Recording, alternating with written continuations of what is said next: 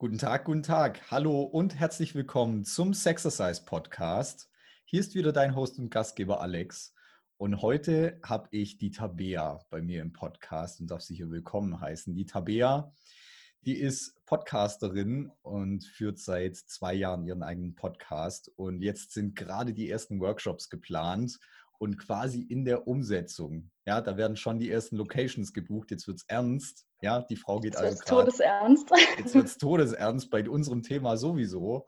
Ja, denn wir sprechen heute über eine Sache, wo ich wirklich keine Ahnung hatte. Also ich habe vor ein paar Wochen schon mal einen Podcast zum Thema Schwangerschaft geführt. Da hatte ich wirklich schon wenig Ahnung. Aber heute, da habe ich gar keine Ahnung. ja, äh, wir sprechen heute über dunkle Sexualität wo ich so dachte, als mir das, die Tabea geschrieben hat, dachte ich so, okay, keine Ahnung.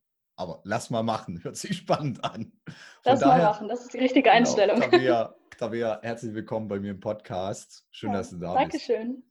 Ja, freue mich auch. Hm. Tabea, lass uns gleich mal einsteigen. Ähm, mhm. Dunkle Sexualität, kannst du uns das so ein bisschen beschreiben, um was es da geht? ja, also ähm, am Anfang kann man erstmal erwähnen, dass es eine Art Unterkategorie von Tantra ist, die nicht mhm. allzu bekannt ist. Und wie man sich das Ganze vorstellen kann, ist, dass es, sagen wir mal, so eine Art Linie gibt zwischen heller Sexualität und dunkler Sexualität. Und helle Sexualität ist alles ähm, bei Sex, was sehr liebevoll ist, was sehr zärtlich ist, ähm, was man vielleicht so ein bisschen unter die Beschreibung Vanilla-Sex packen würde. Also mhm was sehr romantisch ist und sehr feinfühlig und das mhm. alles. Und dunkle Sexualität sind die Themen, die eher ein Tabu sind, ähm, wo man vielleicht nicht so gerne drüber redet, was in der Gesellschaft auch so ein bisschen äh, nicht so gerne gesehen wird, ähm, was viel zu tun haben kann mit äh, Spanking oder Würgen oder BDSM-Anteile oder sonstige Tabuthemen quasi, mhm. über die nicht so viel gesprochen werden. Und ähm, viele Leute denken halt, dass Tantra nur mit heller Sexualität zu tun hat, also dass es mhm. immer ganz liebevoll ist und ganz zärtlich. Mhm. Und ähm, ich habe schon häufiger, wenn ich mich mit Leuten unterhalten habe, gesagt, ja, aber man möchte ja auch mal etwas wilder sein und irgendwie mal, ja, jetzt irgendwie vielleicht auch mal ein bisschen animalischer sein. Und ich glaube, dass das so eine Fehleinschätzung von vielen Menschen ist, dass Tantra halt immer nur mega zärtlich sein muss und mega liebevoll und dass es halt überhaupt nicht animalisch und wild und ebenso dunkel zugehen kann. Mhm. Und ähm, ja, was der Unterschied halt bei Tantra ist, im Gegensatz zu BDSM, ist halt, dass es da trotzdem diese, ähm, sage ich mal, spirituelle Komponente mhm. gibt, dass mhm. man halt sagt, okay, es ist halt ein Teil von uns, ein animalischer Teil, aber wir versuchen halt trotzdem bewusst damit umzugehen. Das heißt, dunkle Sexualität ist so ein bisschen diese Mischung aus den animalischen Anteil mit uns, mit, ähm, sage ich mal, Bewusstsein vermischt. Also dass man quasi jetzt nicht nur wie die Kanicke wild rumvögelt, mhm. sondern dass man halt trotzdem dabei bewusst bleibt. Genau. Mhm, mhm. Verstehe auch voll, was du meinst. Wenn, wenn jetzt jemand sagt, hey, ich mache hier irgendwie Tantra, dann geht bei, der bei den Leuten so das Kopfkino an. Ja, dann sehen wir da schon die. Rosenblätter bis zum Bett, alles voller genau. Kerzen, genau. Tücher ja. an den Wänden. Ähm, und und, und äh, übrigens war davor dann noch hier mit, äh, mit Bad eingelassen und Badesalz und Schlag mich tot und so weiter. Genau. Und ähm, ich kann mir sehr gut vorstellen, dass da für viele diese, diese dunkle Seite überhaupt nicht dazugehört und dass es auch viele mhm. gar nicht auf dem Schirm haben. Ja, richtig. Ich glaube, das ist vor allem ähm, einer der Gründe ist, warum manche Männer vielleicht Tantra gegenüber nicht ganz so offen sind wie manche Frauen.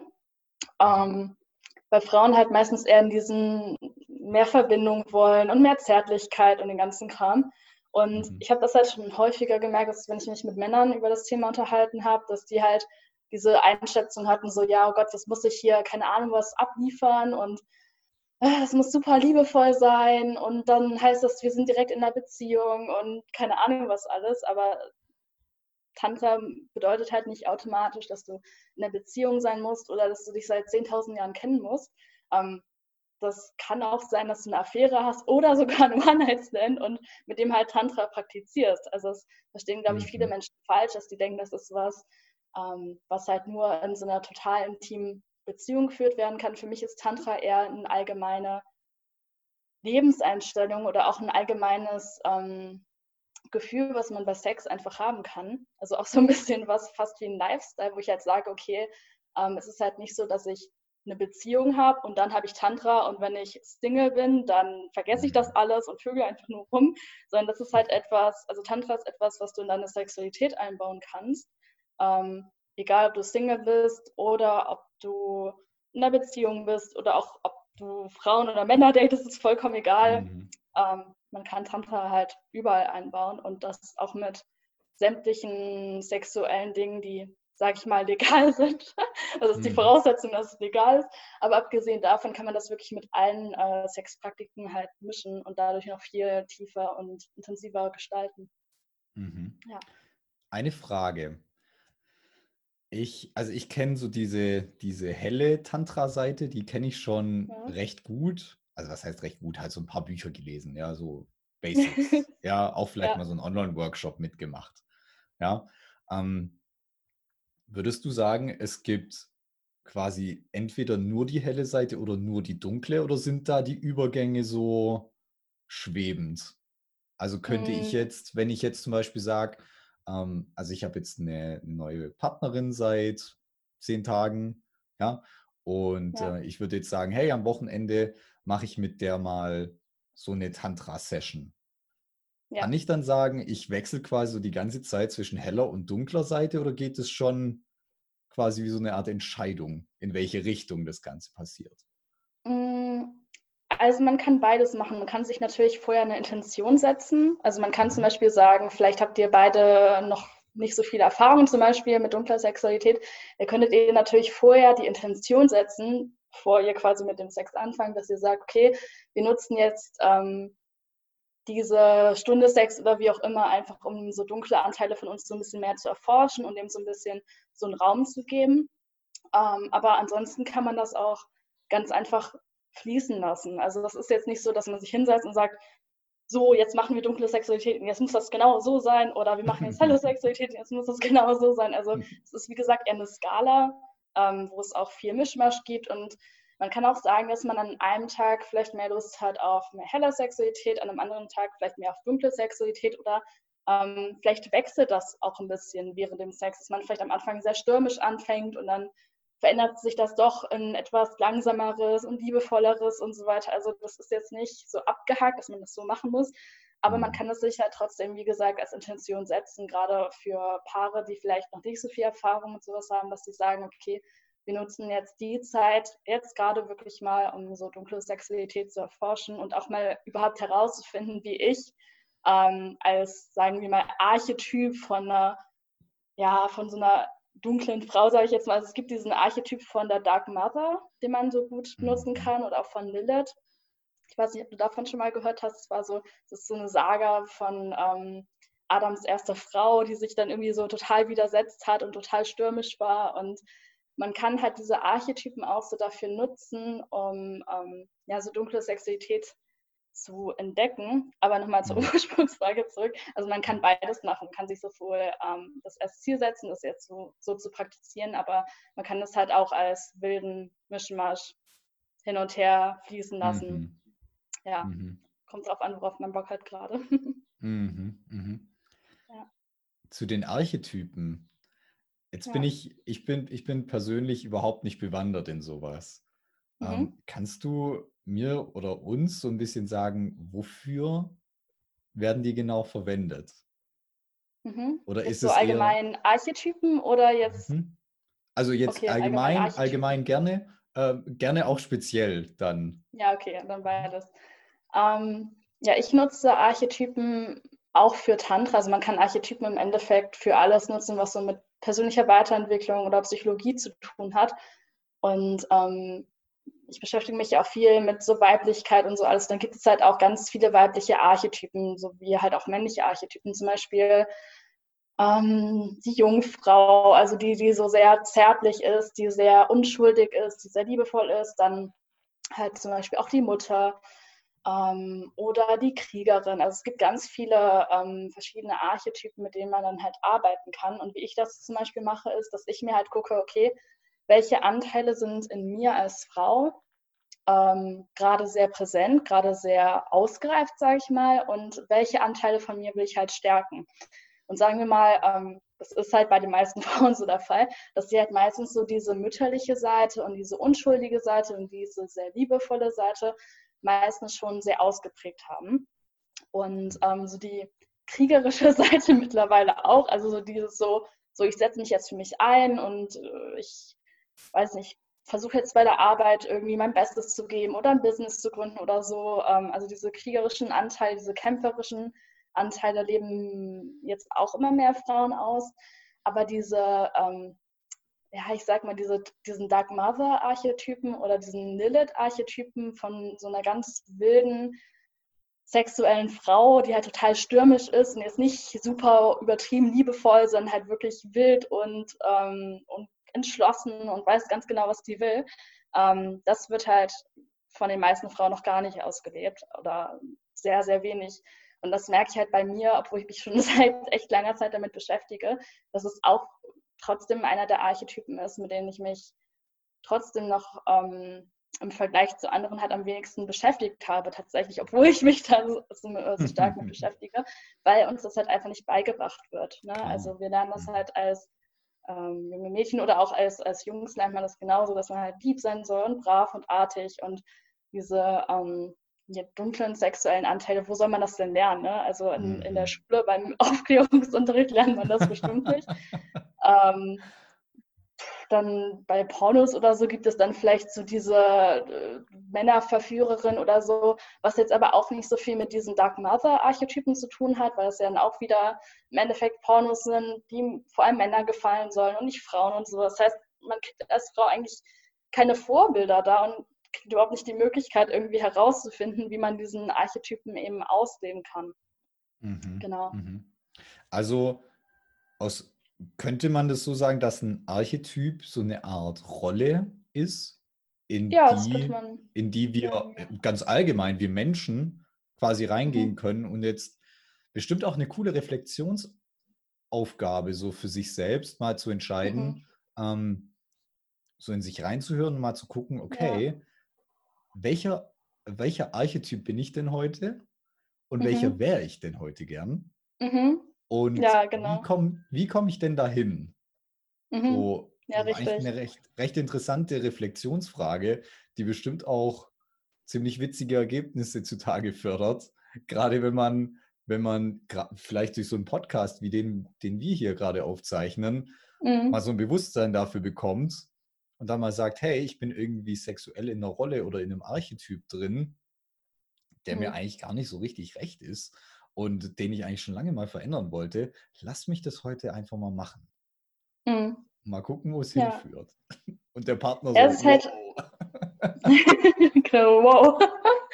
Ähm, ja, ich würde sagen, das ist ähm, ja eine Rolle oder eigentlich auch so eine Art Anteil von uns. Also wir haben ja ganz viele Mhm. Anteile als Menschen und welche Anteile wir davon wann ausleben möchten, das ähm, entscheiden wir ja dann im Endeffekt. Mhm. Und äh, deswegen hilft halt einfach so ein bewusster Umgang mit Archetypen, dass wir halt nicht einfach in irgendeine x-beliebige Rolle fahren, ähm, die wir jetzt halt so seit 10, 20, 30, 40 Jahren kennen, äh, sondern dass wir uns bewusst anschauen wollen, okay, wer will ich eigentlich sein? Da will ich halt auch sexuell sein. Mhm. Ähm, ja, und da ist diese Archetypenarbeit definitiv eine gute Möglichkeit, um sich da selbst mehr zu entdecken. Mhm. Ja.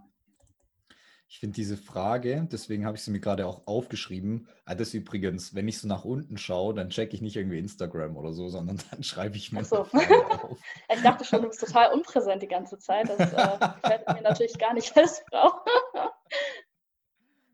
Ich finde diese Frage, wer will ich sexuell sein, super spannend.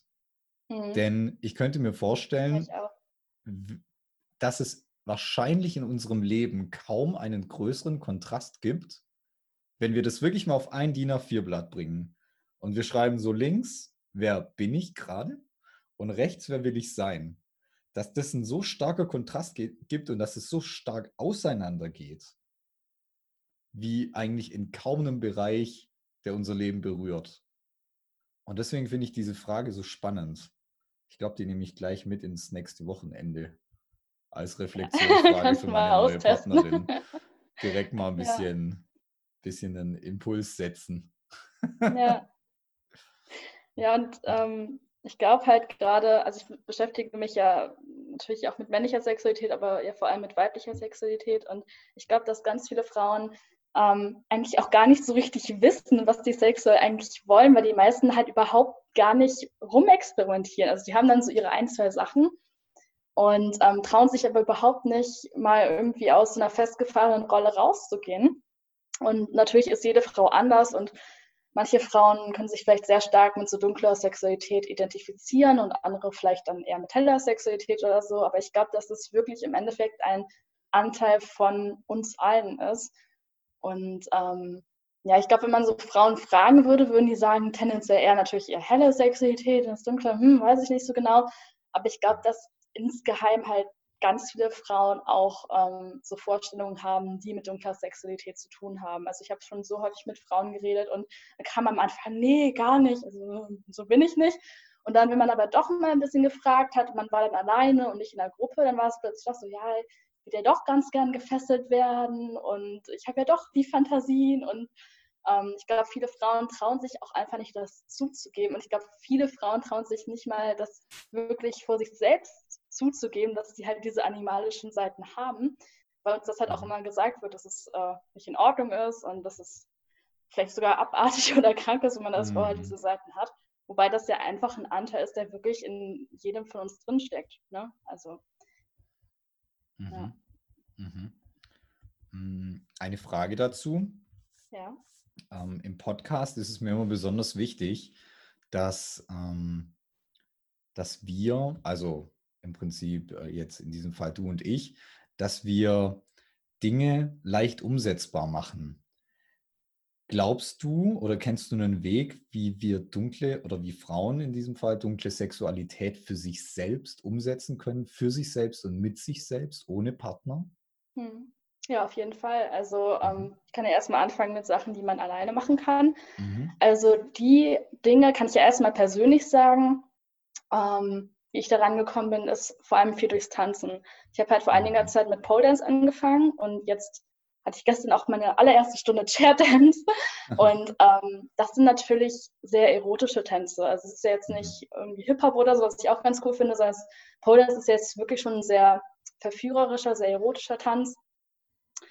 Und ähm, generell ist Tanz wirklich eine gute Möglichkeit, um erstens so in Kontakt mit der Sexualität zu kommen, aber eben auch so mit ein bisschen dunklerer oder animalischer Sexualität. Also es gibt zum Beispiel bei uns auch ähm, einen Kurs, der heißt Rock the Pole. Da geht es so irgendwie darum, auf High Heels bei Rockmusik irgendwie so an der Pole-Dance-Stange zu tanzen. Und da denken natürlich viele Frauen oh Gott, das ist ja furchtbar und das ist ja total nötig. Aber das ist tatsächlich eine wunderbare Möglichkeit, um die eigene Sexualität so zu entdecken.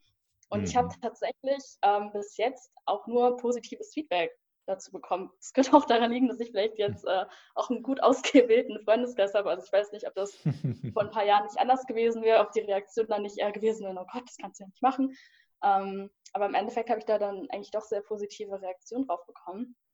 Also so mhm. Pole Dance ähm, oder sämtliche anderen erotischen Tänze. Burlesque gibt es zum Beispiel auch, das ist nicht ganz so ähm, beliebt mhm. wie Pole Dance. Also sowas hilft auf jeden Fall als Frau mega, ähm, in Kontakt mit dunkler Sexualität zu kommen. Ähm, und ich glaube, was auch generell für viele Frauen wichtig ist, ist einfach überhaupt mal in Kontakt mit Sexualität zu kommen. Ähm, mhm. Worüber ich jetzt zum Beispiel im Podcast auch gesprochen habe, ist äh, weibliche Masturbation, was mhm. ja auch so ein Tabuthema ist.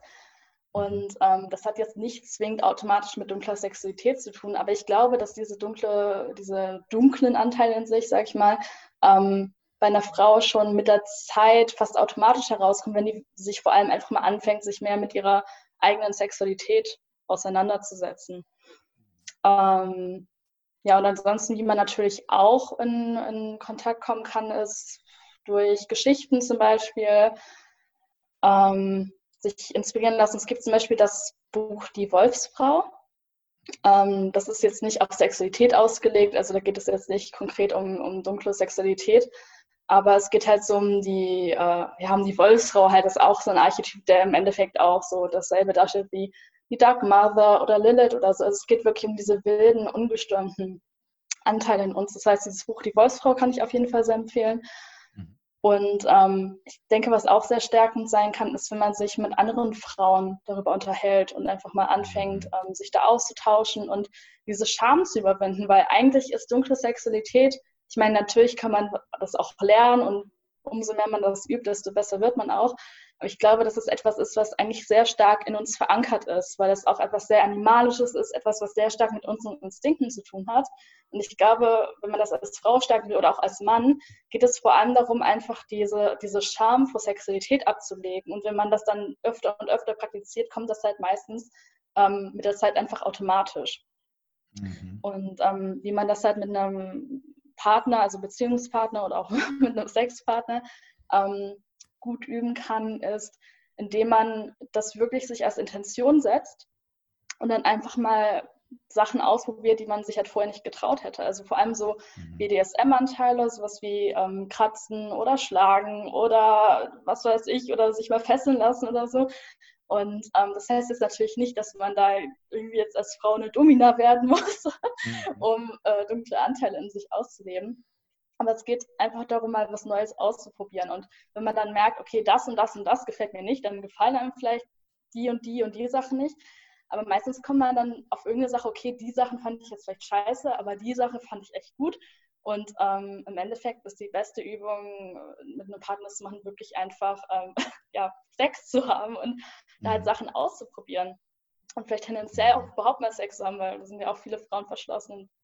Ne? Also generell alles, mhm. alles, was der Frau hilft, überhaupt sexuell mal offen zu werden, ist eigentlich auch etwas, was automatisch diese dunklen Anteile ähm, so von einem stärkt. Und mhm. ähm, was vielleicht charakterlich dann auch ähm, unterstützend sein kann, ist, wenn man sich einfach auch traut, so für sich einzustehen. Also selbstbewusst mhm. zu sein, auch für die eigenen sexuellen Bedürfnisse einzustehen ähm, oder generell für die eigenen Bedürfnisse. Und ähm, ja, also Selbstbewusstsein ist definitiv auch etwas, was eine Art Grundvoraussetzung ist für ähm, das Ausleben von dunkler Sexualität. Mhm. Mhm. Ja, sehr, sehr schön. Sehr, sehr schön. Ich habe mir hier auch gerade noch aufgeschrieben, dass eigentlich eine dunkle Sexualität nichts anderes ist, also eine Art, also gerade für Frauen, also eine Art weibliche innere Stärke.